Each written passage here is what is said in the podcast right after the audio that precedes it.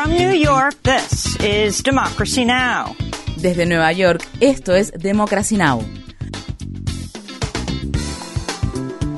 Democracy Now! es un noticiero internacional de radio y televisión que se transmite desde Estados Unidos a través de internet en democracynow.org.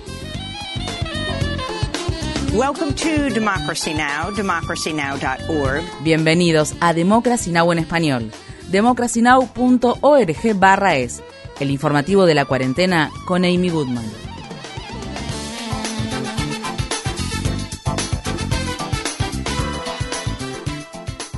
El presidente de Estados Unidos, Joe Biden, se reunió con el presidente palestino Mahmoud Abbas en la Cisjordania ocupada por Israel. Este viernes por la mañana, Biden viajó desde Israel hasta el recinto presidencial de la autoridad palestina en Belén. Durante el trayecto, la caravana del mandatario estadounidense pasó junto a carteles y pancartas de protesta por el apoyo de Estados Unidos a la ocupación israelí de territorios palestinos y la muerte de la periodista palestino-estadounidense Shirin Abu quien murió en mayo a causa de dos disparos efectuados por militares israelíes en un campamento de refugiados de la ciudad de Jenin en Cisjordania. Durante una conferencia de prensa conjunta con el presidente Abbas, Biden afirmó que Estados Unidos continúa apoyando la solución de los dos estados para abordar el conflicto entre Israel y Palestina. El presidente Biden también defendió la respuesta de Estados Unidos a la muerte de la periodista Abu Akleh.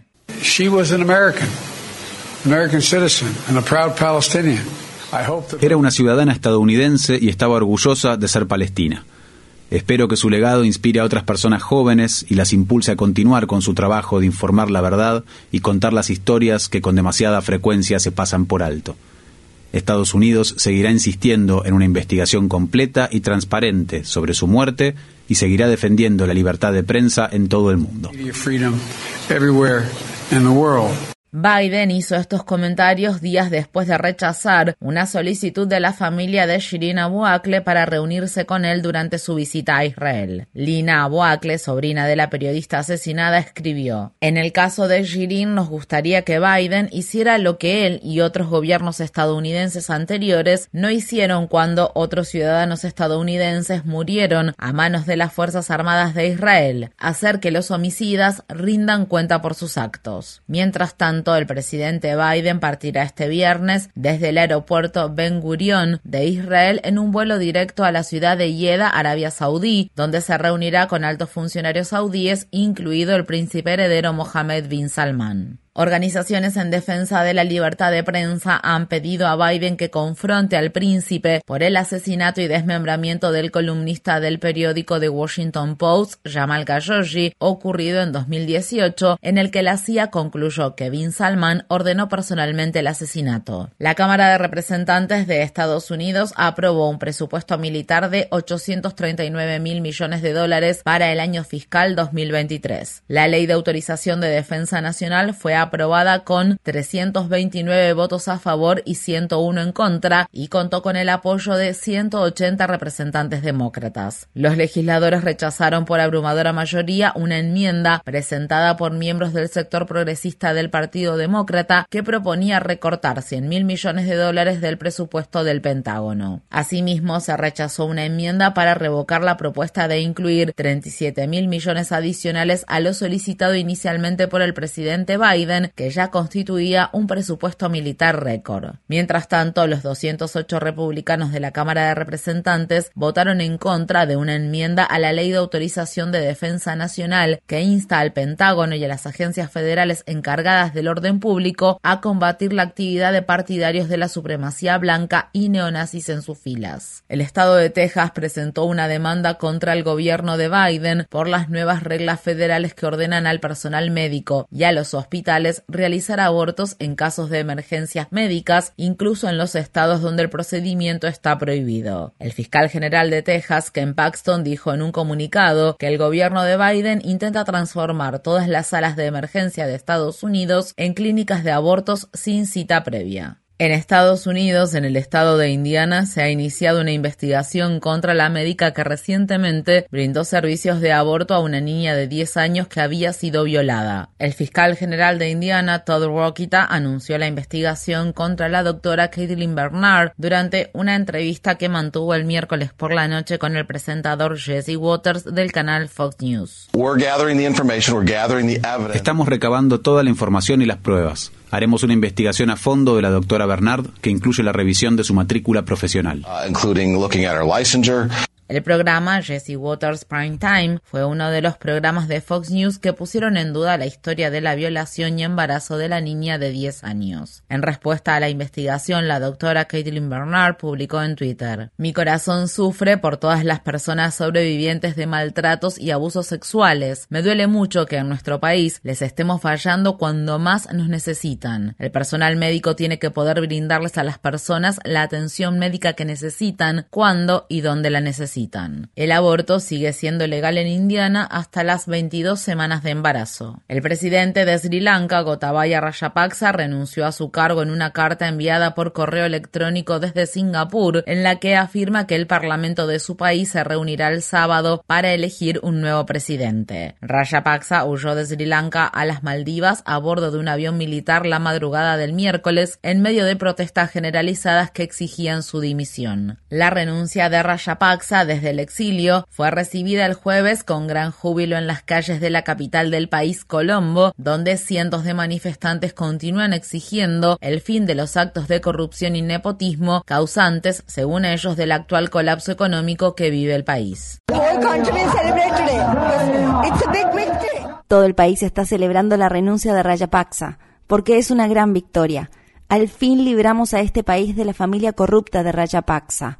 Nunca pensamos que podríamos hacerlo.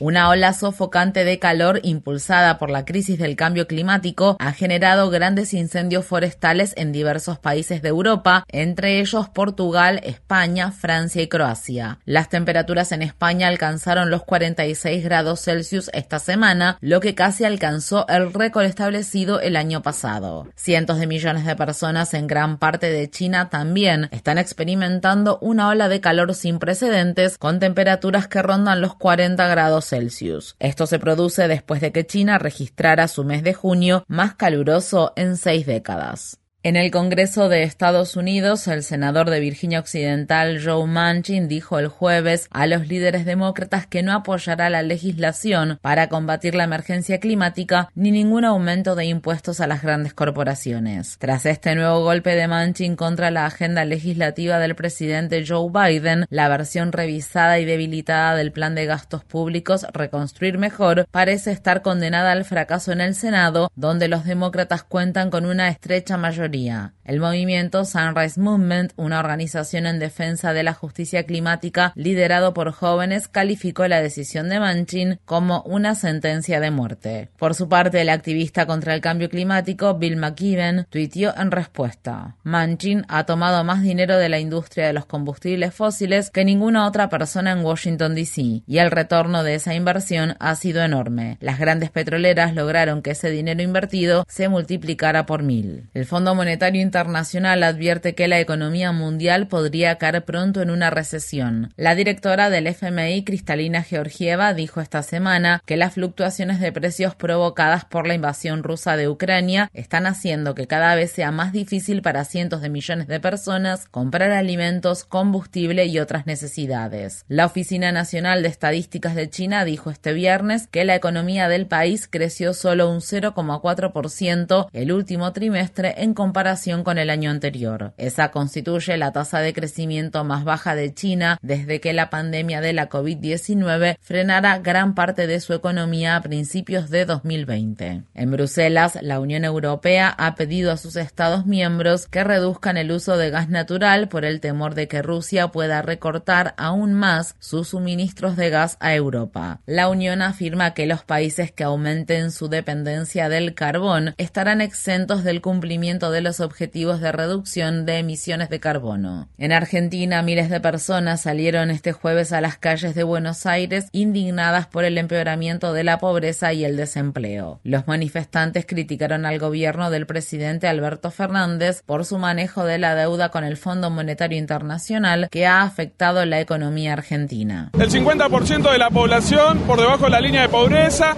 aumentan cada vez más los porcentajes de indigencia, una inflación en los productos alimentarios del 8% y porque acaban de cambiar eh, a la ministra de Economía y no ha cambiado nada. El presidente mexicano Andrés Manuel López Obrador acordó destinar 1.500 millones de dólares durante los próximos dos años para mejorar su tecnología de control fronterizo como parte de una iniciativa conjunta con el gobierno de Biden para impedir la llegada de solicitantes de asilo a Estados Unidos. López Obrador hizo el anuncio esta semana durante una reunión en la Casa Blanca con el presidente de Estados Unidos, Joe Biden. El presidente mexicano cumple así con las exigencias hechas por el expresidente Trump, quien dijo que México debería pagar los gastos de la construcción del muro fronterizo. Se realizó el entierro de tres adolescentes que se encontraban entre los 53 solicitantes de asilo que murieron después de quedar atrapados en condiciones sofocantes dentro del remolque de un camión en la ciudad estadounidense de San Antonio, en el estado de Texas. Los hermanos Jair y Giovanni Valencia Olivares, de 19 y 16 años, y su primo Misael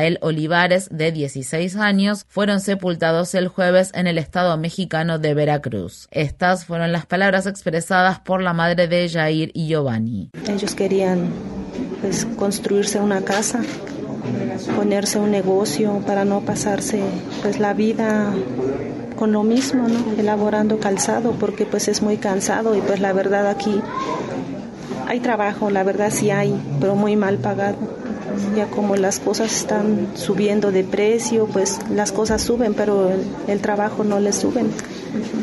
Pues por eso ellos tuvieron que salir a buscar una mejor vida.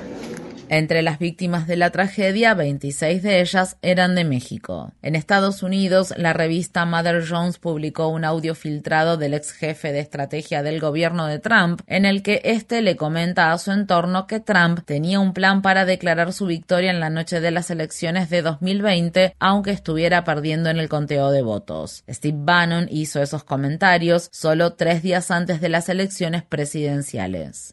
Trump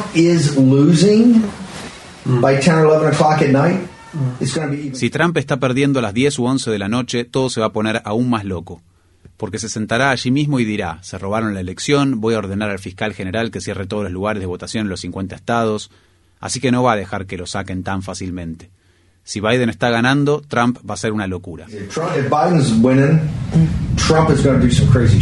El portal periodístico de Intercept informa que el Servicio Secreto de Estados Unidos borró los mensajes de texto del 5 y el 6 de enero de 2021, el mismo día y el día previo a que una muchedumbre violenta de partidarios de Trump asaltara el Capitolio con la intención de revocar los resultados de las elecciones presidenciales de 2020. En una carta enviada esta semana a los legisladores estadounidenses, un organismo de supervisión gubernamental del Departamento de Seguridad Nacional dijo que la eliminación de los mensajes se produjo poco después de que los funcionarios del organismo solicitaran las comunicaciones electrónicas del servicio secreto.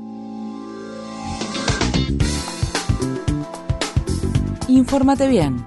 Visita nuestra página web democracynow.org/es. Síguenos por las redes sociales de Facebook, Twitter, YouTube y SoundCloud por Democracy Now! es.